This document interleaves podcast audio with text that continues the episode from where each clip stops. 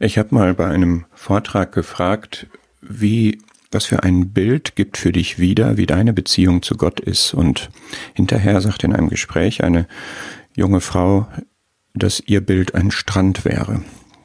Für mich eine ganz überraschende, interessante Antwort. Am Strand, wie fühlt man sich da?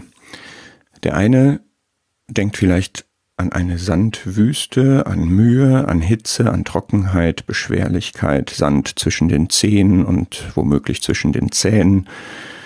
Ist das auch dein Leben mit Gott? Es gibt eine Liedzeile, diese Welt ist eine Wüste. Das ist auch so, aber eine, in der wir von Gott geführt und versorgt und gesegnet und bewahrt sind. Den Strand kann man auch als Riesensandkasten empfinden. Familien haben Familienzeit, klein und groß spielen Spiele, die sie sonst nie spielen würden. Und ist in diesem Sinne, kann das ein Bild davon sein, wie unsere Beziehung zu Gott ist?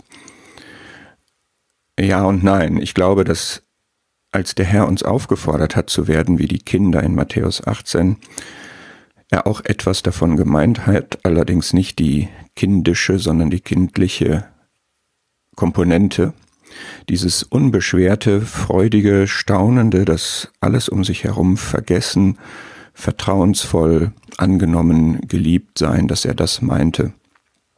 Und dieses Kindsein in diesem Sinne soll bei einem gesunden und nötigen christlichen Wachstumsprozess, den wir brauchen, auch nicht verloren gehen.